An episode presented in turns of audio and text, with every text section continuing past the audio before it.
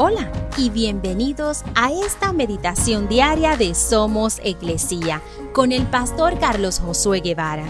Mi nombre es Magali Méndez y queremos darte las gracias por permitirnos traer esta palabra de bendición a tu vida el día de hoy.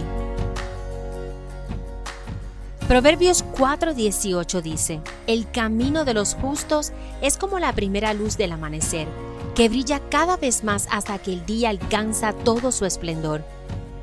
La luz del amanecer hace retroceder la oscuridad y el frío, calentando lentamente el mundo.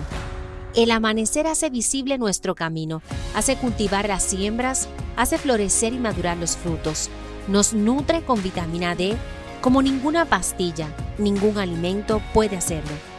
Jesús es la luz del mundo y como sus seguidores emitimos su alegría, su sonrisa, su interés por lo demás, su cuidado y su amabilidad. Todos tenemos una luz para compartir, una luz que Dios nos ha dado.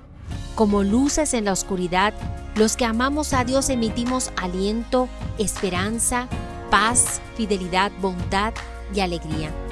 Cuanto más conocemos a nuestro Salvador y cuanto más tiempo pasamos con Dios, más crecemos en nuestra relación con Él, más flores hacemos florecer, más frutos ayudamos a madurar.